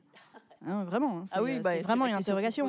Parce que, mais non, mais ils ont aussi euh, le, enfin, ils voient YouTuber donc millionnaire. Ah et, et, moi, je leur explique qu'en fait, je ne gagne pas un centime avec ma chaîne, mais pas un. Elle n'est même pas monétisée, donc je ne gagne pas un centime avec ma chaîne YouTube. Et, euh, et je leur explique, ben voilà, en 2016, euh, quand je lis sur l'année, j'ai gagné 900 euros par mois. Parce que voilà, parce qu'écrire des livres, ça fait c'est super, mais en fait, euh, ça ne on gagne pas sa vie. Et ma chaîne YouTube me rapporte rien. Euh, enfin voilà, les conférences souvent, euh, enfin la plupart du temps, sont pas rémunérées. Enfin, c'est très compliqué. C'est très. Ce que vous êtes en train de dire finalement, et l'un et l'autre, c'est qu'il manque dans la chaîne de, transmission, il manque une vraie reconnaissance d'un métier peut-être. Bah oui, c'est ça, parce que en plus, souvent, souvent les l'État nous contacte pour dire bah voilà. Alors dernièrement, j'ai reçu un mail du ministère de la Justice euh, est-ce que vous nous donnez l'autorisation de passer vos vidéos euh, en prison, enfin dans les prisons, euh, pour la culture, etc. Je dis, oui, c'est très bien. Et vous me proposez, enfin, c'est-à-dire, il y a un budget? Ah ben non. Ah bah oui, mais alors, enfin, un, un moment, enfin, enfin c'est juste, c'est du travail, quoi. Et donc, y a, en fait, il y a des droits d'auteur dessus, il y a un droit de diffusion. On ne peut pas prendre les contenus des gens comme ça pour les diffuser. Enfin, si l'État part du principe que ce qu'on fait, c'est d'utilité publique, mais qu'ils nous reconnaissent. Et on n'a pas de reconnaissance du tout. Bah, j'espère que ce sera entendu. Monsieur euh, Déjà, je vous souhaite de réussir à gagner votre vie. Euh, vous disiez que, si j'ai bien compris, votre blog, c'est euh, des petites séquences de vulgarisation sur des thèmes. Mais comme ça a été stipulé tout à l'heure, dans ce domaine-là, on apprend euh, tous les 3-4 ans, peut-être même encore moins, bah, des choses nouvelles qui remettent tout en cause. Donc, est-ce que ça vous impose et est-ce que c'est dans votre intention de faire des sortes de mises à jour sur vos, bah, sur vos vidéos régulièrement? Euh, sur les vidéos, c'est pas possible. Il faut, ou alors, faut en refaire une autre. Mais oui, oui. Euh, bon, bah, par exemple, j'ai un billet sur mon blog sur le, la découverte du boson de Higgs. Euh, j'explique ce que c'est que le boson de Higgs. A priori, je pense pas que ça change demain. Pourquoi pas Mais je, enfin voilà.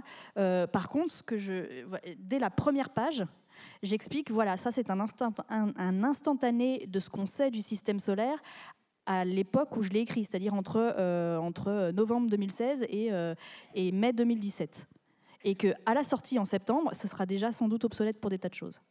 Donc je le dis, il faut le prendre comme un instantané des connaissances au moment où je l'écris. Donc voilà, je ne peux pas faire de mise à jour sur un livre, c'est compliqué, sauf s'il y a une réédition, bien sûr.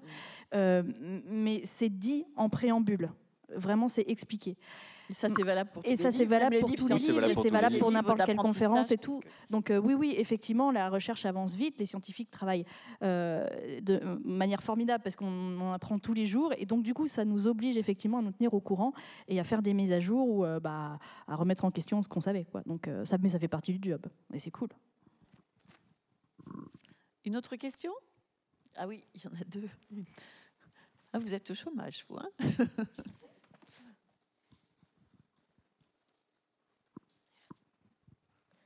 Bonsoir. Bonsoir. Euh, alors, ce serait pour poser une question à propos des euh, lunes euh, de comment Neptune et Saturne. ne serait-ce pas dangereux d'envoyer des satellites pour les explorer car on pourrait mettre en danger peut-être le début de vie de, dessus? Alors justement, ça c'est une très bonne question et c'est justement pour ça qu'on a fini, la, on, a, on a forcé Cassini à finir dans Saturne, c'est parce qu'on ne voulait pas qu'elle tombe sur une de ces lunes.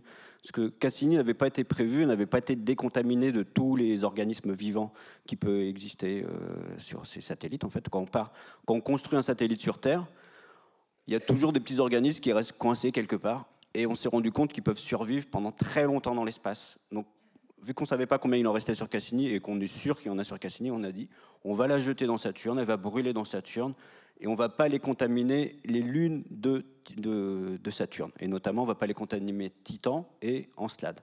Donc la prochaine fois qu'on retournera pour étudier précisément ces lunes, bah, on va vraiment être obligé de faire très attention, d'envoyer le minimum d'organismes vivants terrestres sur ces, ces objets-là. Alors pourquoi on ne veut pas envoyer des organismes vivants terrestres? C'est parce qu'on ne veut pas euh, quand on va rechercher de la vie sur ces objets-là, retrouver la vie terrestre. Ce qu'on recherche, c'est une vie qui se soit développée de manière indépendante de la Terre. Donc on pense que sur, sur Titan, c'est peu probable, mais ce n'est pas impossible.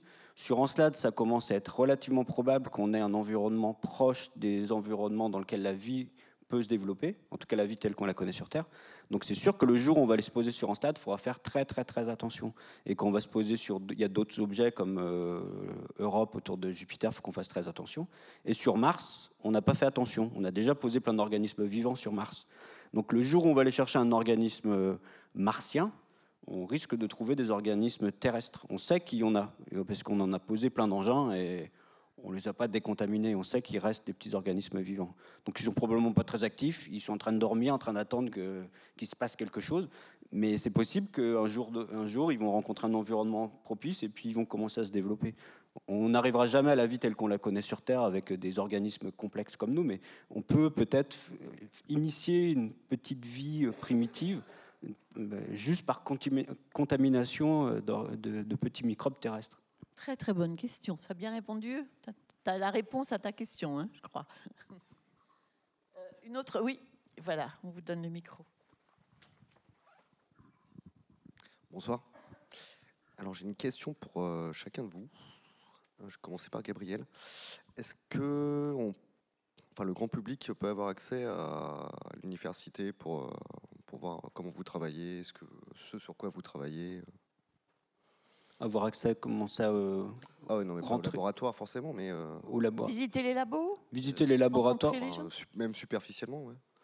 Alors on fait quelquefois des portes ouvertes, ça fait longtemps qu'on ne l'a pas fait parce qu'en ce moment on n'a pas de locaux, donc il n'y a rien à visiter, on est dans des locaux temporaires.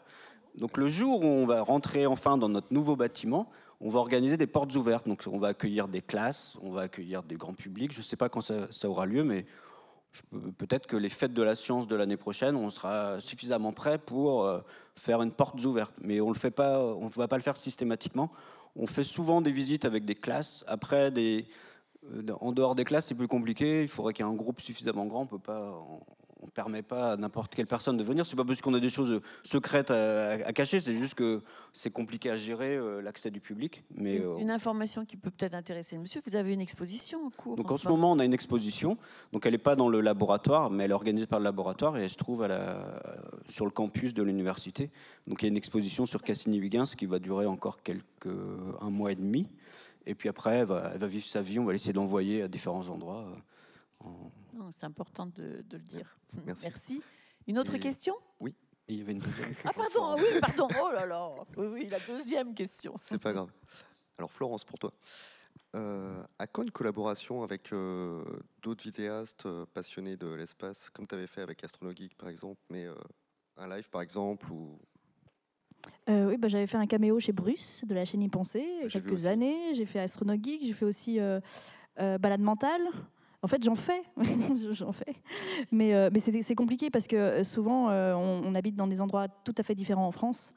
Et donc, c'est compliqué de s'organiser euh, parce que ça implique un budget, encore une fois, pour se déplacer. Enfin bon, c'est une organisation. hein. C'est de la production. Il faut savoir qu'une vidéo, j'imagine que tout le monde a vu des, films, euh, tout le monde a regardé un générique. Bah voilà, une vidéo, c'est pareil, c'est un film en miniature, mais il faut autant de personnes pour faire, euh, enfin, normalement. Et enfin, beaucoup, un certain nombre de personnes. Et donc, et nous, en général, on fait ça tout seul. Bon, bref. Mais ça se produit, enfin, ça demande de l'argent, des moyens humains, beaucoup de choses. Et donc, c'est compliqué de faire des. Euh, bah, des, euh, des, des- interventions sur les chaînes des uns et des autres parce que euh, souvent il faut se déplacer à l'autre bout de la France, ça demande du temps, de la préparation, de l'écriture en amont, enfin voilà. Donc c'est- plus compliqué que de faire une vidéo tout seul, on est là dans son coin à décider tout seul de ce qu'on fait et on tourne la nuit, si on a envie de tourner la nuit, on s'en fout. Donc, donc voilà, donc pourquoi pas, mais là pour l'instant c'est pas c'est pas prévu. Mais cela dit, sur String Theory, euh, on va faire de plus en plus de euh, de live. Euh, il y en a eu un il y a trois semaines que j'avais co-présenté avec Sébastien Carassou de la chaîne Le Sense of Wonder. Donc voilà, il y en aura sûrement d'autres à, à venir. Donc euh, voilà. Et là, et là non plus, ça, ça ne vous rapporte rien Si, si, là, financièrement parlant si, String Theory, si, si, c'est produit par une euh, société de production. Ah.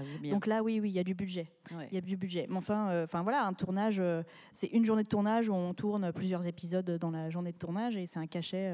Ouais. ouais, c'est c'est 200 bruts pour une journée de tournage, donc on en a trois par an. Donc enfin, enfin voilà, c'est cool hein, parce qu'il y a du budget, donc c'est vraiment génial. Mais mais c'est pas, enfin, il faut cumuler pour pour essayer de, de se dégager un, salaire à, peu près à peu près correct.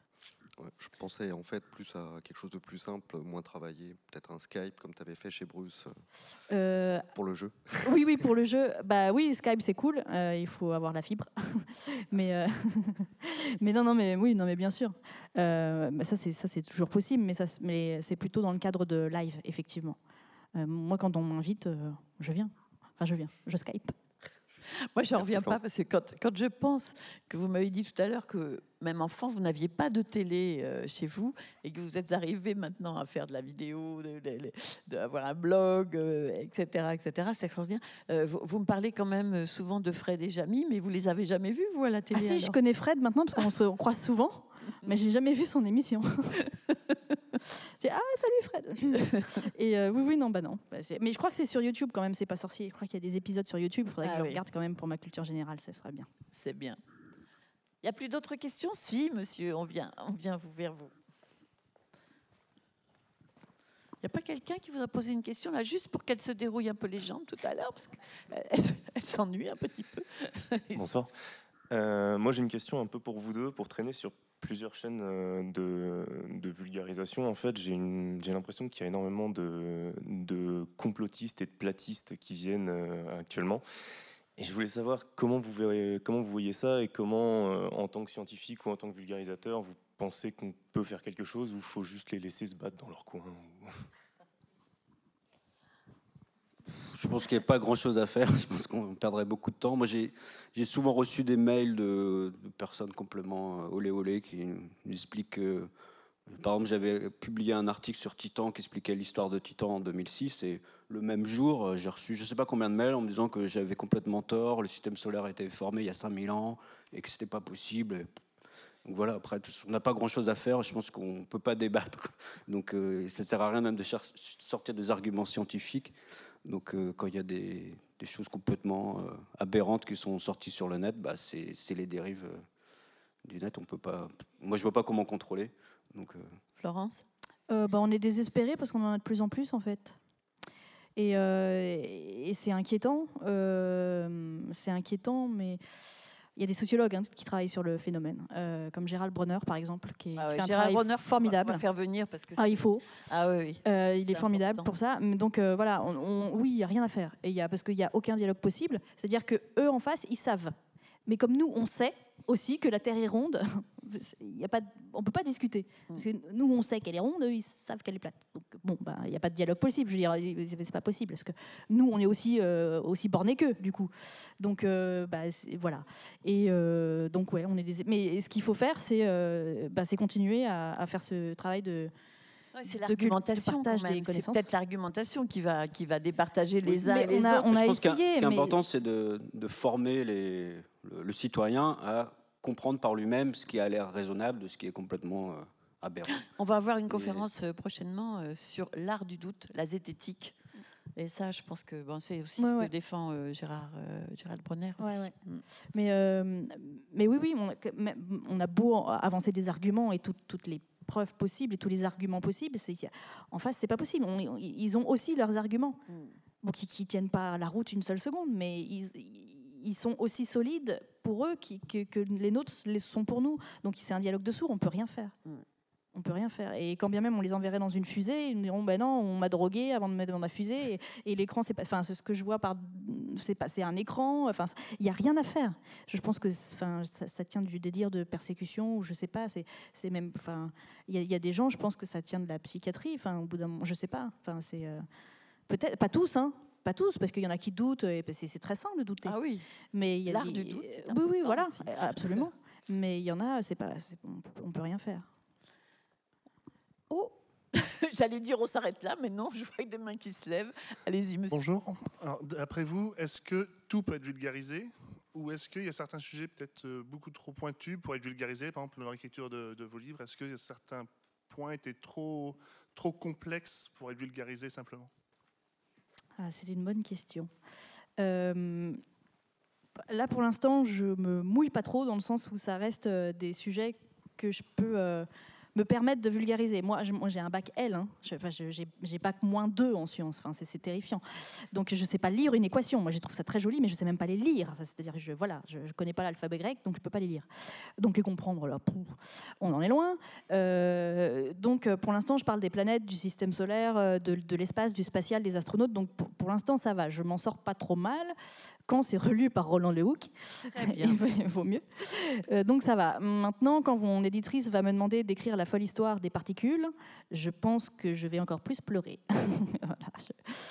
ça va être beaucoup plus compliqué.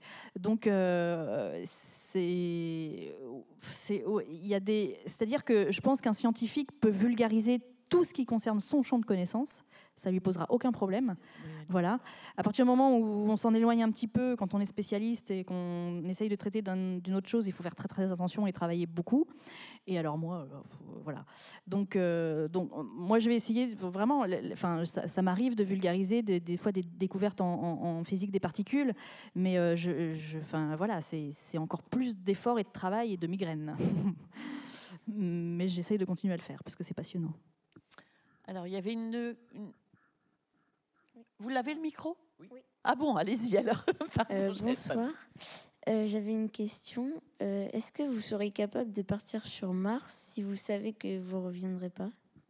Mais j'ai été candidate pour ça. Donc je dirais que la réponse est oui. j'ai candidaté à un projet qui s'appelle Mars One il y a quelques années, qui envisage justement d'envoyer des êtres humains sur Mars sans billet retour. Alors c'est pas fait, ça se fera sûrement jamais. En tout cas, ils y travaillent, mais euh, voilà, on, verra.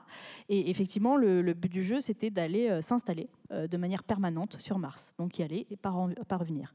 Donc, donc ça m'a nourri, hein, cette expérience m'a nourri pour, pour le livre, pour, la BD. Mars Horizon, oui. Et, et j'ai même fait aussi une, une, une une mission de simulation de séjour sur Mars, dans le désert de l'Utah, aux États-Unis, qui est un désert rouge incroyable, qui ressemble vraiment à Mars, où il y avait un, habitat dedans et on sortait que en combinaison spatiale. Vraiment, on simulait euh, un, séjour martien. Vous étiez euh, combien? On était, c'était un équipage de six personnes. Et, euh, et voilà, donc je fais beaucoup de, choses euh, dans ce sens-là. J'irai jamais sur Mars, hein, je pense. Mais euh, je pense que c'est sûr. Mais euh, j'ai encore l'espoir d'aller sur la Lune un jour, pourquoi pas.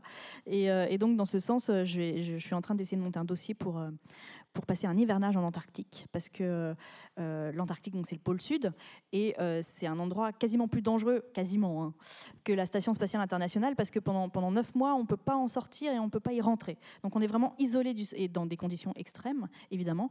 Euh, s'il y a un problème dans la station spatiale, les astronautes peuvent revenir en, en quelques heures sur la Terre. Bon, en Antarctique, s'il y a un problème pendant l'hiver, on reste là-bas. Il n'y a pas, de solution. Il y a une scientifique américaine, une médecin américaine, comme ça, dans la base américaine, qui s'est découvert une tumeur au sein pendant son hivernage, qui s'est opérée elle-même parce qu'elle ne pouvait pas en partir, elle ne pouvait pas revenir. Euh, voilà. Donc oui, oui, non, non, c'est tendu, c'est tendu. Mais moi, j'ai très envie d'y aller. Voilà. Euh, pour que si un jour... Elle est euh, spéciale quand même, cette jeune femme, non, non Voilà. donc si un jour, je sais pas, quand j'aurai 60, 65 ans, c'est possible d'aller sur la Lune, bon, mais en revenant, malgré tout, que, que, que j'ai tout fait pour être prête à euh, que, voilà, si, elle est prête. elle je, est prête je, fais tout, je fais tout pour, pour être prête à, aller au-delà de la Terre si, euh, si l'occasion euh, m'en est donnée. Mais Mars, donc Mars, oui, je partirai demain, évidemment. Et tu poses pas cette question-là à Gabriel Toby On peut la lui poser. Ah oui. Est-ce que tu hein irais sur Titan, Gabriel? Non, je crois pas que j'irai sur Titan. C'est trop loin. Franchement. En fait, je les connais. Je commence à, les connaître, mais en puis en slade, mais je pourrais pas tenir debout parce qu'il y a tellement peu de gravité que. C'est ça qui est drôle. Donc non, bah moi j'irais bien. Autant rester sur Terre. Je, suis prêt à faire une mission en Antarctique, aller faire un aller-retour sur la Lune comme euh, Armstrong. Là, où il, était, ça veut durer quelques, au total, une semaine, 15 jours. Euh, c'est bien ça. Ça, ça me plaît bien. Mais aller sur Mars, non, puisque c'est le désert. aller sur Titan, ce serait rigolo, mais je sais que ça va je pense que c'est plus simple de faire de la réalité virtuelle sur Mars, euh, sur, sur Titan, que d'y aller vraiment, parce qu'on ne pourra rien toucher. On sera toujours enfermé dans une, dans, un, dans une combinaison. On respirera toujours de l'air comme sur Terre. On va jamais sentir l'odeur de titan. On, on peut, donc on ne peut pas ressentir la planète. Donc ça, je pense que c'est quelque chose qui sera vraiment frustrant, c'est d'être sur la planète, mais de rien ressentir de la planète, de juste sentir l'odeur des machines dans lesquelles on est. Donc euh, je pense que ça, qui, ça, ça me manquerait beaucoup. Et je pense que ça manquera à tous les. Donc le jour où on arrivera. Oui, en, même temps, l'air il sera pur, c'est-à-dire qu'il n'y aura pas de pollution. Donc, alors que sur Terre, on respire l'air libre, mais il est pollué. Il sera pur, mais. Et je me posais la question, parce que dans Mars Horizon, euh, vous, vous, vous parlez aussi de, ben, de la vie sexuelle euh, des. c'est vrai, j'ai fait ça. Ah ben oui, oui, oui, oui c'est vraiment très complet. Euh, voilà. Et eh ben, on c'est tout public, hein, je Oui, oui, ah oui, il n'y a rien de. Euh, mais finalement, euh, il vaut, il vaut mieux dans, dans, un équipage être euh, bah, bien s'entendre, quoi. Être non seulement ami, mais voire même amant. Oui, ça, c'est mon, ça c'est, mon point de vue de scénariste. Hein. j'ai travaillé avec des gens quand même, hein, mais non, non, mais c'est évidemment des questions qu'on n'ose pas poser aux astronautes, mais, qui, mais que tout le monde se pose. Euh, et qui se posera dans les, dans les euh, projets, de, dans des missions de longue durée. Euh, forcément, quand on met plusieurs personnes dans une boîte de conserve à des centaines de millions de kilomètres de chez soi, forcément, il faut, il faut qu'on s'entende bien. Et c'est le gros enjeu des missions habitées futures. Dès que je dis des bêtises, tu m'arrêtes, Gabriel. Hein. Mmh. Et, et, et c'est de constituer les équipages, en fait. Et alors, je ne dis pas qu'ils seront forcément tous amants, comme je l'ai choisi, mais il faudra absolument qu'ils s'entendent. Et, euh, on a beau faire toutes les simulations possibles, parce qu'il y en a des simulations de, missions martiennes hein, sur Terre. On en fait depuis des années, euh, qui durent euh, plus d'un an, voire plus de deux ans. Et, à chaque fois, ce qui peut tout faire capoter, c'est les rapports humains. Donc vraiment, il y a des psychologues qui travaillent là-dessus, il, y a des études qui sont faites, ça sera primordial. Euh, plus que la technique quasiment. Euh, ça sera les, vraiment la constitution de l'équipage. Donc oui, moi j'ai choisi euh, de, de- enfin, un équipage qui, euh, voilà, ils sont tous amis et amants, tous les uns avec les autres, donc comme ça, pas de problème. C'est très sympa. C'est vrai. C'est convivial. donc voilà, mais c'est, ça, ça sera forcément une question qui se posera. Et j'ai eu l'honneur et la chance d'interviewer un astronaute d'Apollo 15 euh, il y a quelques semaines au salon du Bourget. Euh, donc le, mec a fait 70 fois le tour de la Lune, enfin bref, hein, voilà. Et donc euh, il m'a parlé de Mars et il a dit oui mais non mais moi si on m'avait proposé ça à 30 ans, je pense que j'y serais pas allé parce que j'aurais jamais pu rester célibataire pendant pendant deux ans, enfin pendant la durée d'une mission. enfin, il disait célibataire, mais il, disait clairement de pas avoir de rapport sexuel pendant une, une- durée de mission aussi longue. Donc c'est une question qui va se poser. Est-ce que, les gens seront capables de euh, euh, de ne pas avoir de vie intime euh, pendant tout, ce- temps voilà, Ça se posera forcément comme question parce que ça, implique des tensions, un stress qu'on ne peut pas évacuer comme ça. Voilà, ça fait partie de la vie, la sexualité. Donc ça se posera. C'est pour ça qu'on envoie des robots pour le moment. On verra. On essaye de réfléchir comment on va résoudre ce problème. Et, et Et en attendant, on envoie des robots. voilà, on a moins de problèmes. Et, mais euh, pour l'anecdote, euh, les rovers euh, martiens, euh, Cur- Curiosity, ont eu des relations Non, mais. Curiosity et Opportunity sont des filles. Voilà. Enfin, en fait, en- tous- tous les tous les rovers et, et- et les sondes sont sont au féminin. C'est les community managers de la NASA qui l'ont qui, qui ont qui ont qui ont décidé que ce serait comme ça. Donc c'est elle- elle- sur les sur les comptes Twitter, c'est euh, she, euh, voilà, c'est Ah en, oui. en anglais. Donc c'est féminin. Ah donc oui. euh, on en parle au féminin. C'est euh, c'est curieux. Mais la curiosité, l'opportunité. Donc en français ça passe aussi, mais c'est c'est elle. Donc Curiosity aura une petite sœur ou une grande sœur, plus qu'un petit frère. J'ai dit un petit frère, moi. Encore une petite C'est la dernière alors, hein parce qu'après, il faudrait qu'ils aillent euh, signer leur, leur, leur Moi, livre. C'est juste une Vous question pour avec Gabriel, c'est de la curiosité. Euh, Est-ce que, euh, du coup, Huygens, si je me souviens bien, est euh, toujours actif, en fait, parce que, du coup, Cassini est, Ah oui. a été détruit Alors, Ah, bonne question, c'est vrai. Et, euh, et, euh, petite deuxième partie de question, du coup, vous avez parlé de pas contaminer les, les lunes, surtout Titan, mais est-ce que du coup Titan n'a pas déjà été contaminé en fait avec euh, Alors effectivement, Titan a été contaminé par Huygens parce qu'on n'a pas nettoyé euh, comme il fallait. Mais c'est bah, nous les Européens, les, les nuls alors, parce que pourquoi on Ouais, mais pas fait- après, c'est peut-être Cassini. Même si on avait bien nettoyé, Cassini, il aurait recontaminé. Ah. Donc euh, il y a les Américains, on a mélangé nos microbes Ouais, européens ça, et américains. ça, ouais, Donc tout ça, c'est mélangé. Les rovers martiens Donc sont Huygens, souvent euh, il, américains. est- il fonctionnait sur batterie, c'est-à-dire qu'on avait chargé des batteries 7 ans avant de l'envoyer. Et, et quand il s'est mis, euh, quand il est descendu dans l'atmosphère de Titan, bah, il s'est actionné et donc les batteries ont fonctionné quelques heures. Donc euh, il s'est arrêté. Donc il est mort de sa, de- bah, voilà. Mais il est tout le temps sur Titan et il va y rester pendant des. Alors je sais pas, faudrait. Il Personne n'a calculé au bout de combien de temps il va, il, il va être détruit par euh, l'érosion avec le méthane liquide et puis le vent. Donc ça va durer peut-être des siècles ou peut-être des. Sur, par exemple, sur la Lune, on allait Oui, tous il va les- être étudié par des extraterrestres qui vont l'emmener sur leur planète. bah, et... ouais, ouais, peut-être dans très longtemps. on peut Sur, la Lune, on a posé bah, les, les modules justement de le, le LEM là, de module D'Apollo. lunaire d'Apollo. Donc lui, il va rester pendant très très très longtemps parce que sur la Lune, il se passe pas grand-chose à part s'ils se prennent un impact. Peut-être qu'ils vont se prendre un impact. Sur Titan, on pense que ça va ça va être usé aussi, mais ça va rester très très longtemps. Sûrement, si on retourne dans des siècles sur Titan, on retrouvera Huygens. Peut-être sous un petit peu de poussière, un petit peu caché, mais il devrait toujours être là. Alors que Cassini, on l'a brûlé, donc lui, il a disparu à jamais dans Saturne. Bon, ben on va finir sur cette note un peu triste. Quand même. C'est affreux de dire ça comme ça. Bah, c'est horrible. hein, Je m'en remets pas. Je m'en remets pas. Mais c'est pour le, c'est c'est pour continuer. Bon, vous allez aller lui remonter le moral. hein, Non, mais je sais que Rosetta et Philae sont toujours sur Tchouri euh, jusqu'à dans très longtemps. Jusqu'à ce qu'il tombe dans le soleil et qu'il Oui, brûle. bon, euh, écoute, euh, Non, mais ça- c'est fini de casser les rêves. de ah, c'est Florence comme scientifique. ça. Hein. Non, non, Ça merci. va à- prendre des centaines de millions d'années encore. Non, non, merci vraiment à tous les deux de partager vos, vos passions euh, sous, toutes ces, sous toutes ces formes dont on a parlé, euh, livres, blogs, euh, euh, conférences, euh, etc., chaîne YouTube, etc. Et merci à vous tous les deux d'être venus passer ce, ce moment avec nous qui était fort agréable. Merci, Maëlle. Bah, merci pour l'invitation. Merci à la bibliothèque d'avoir programmé cette, euh, cette rencontre bien sympathique.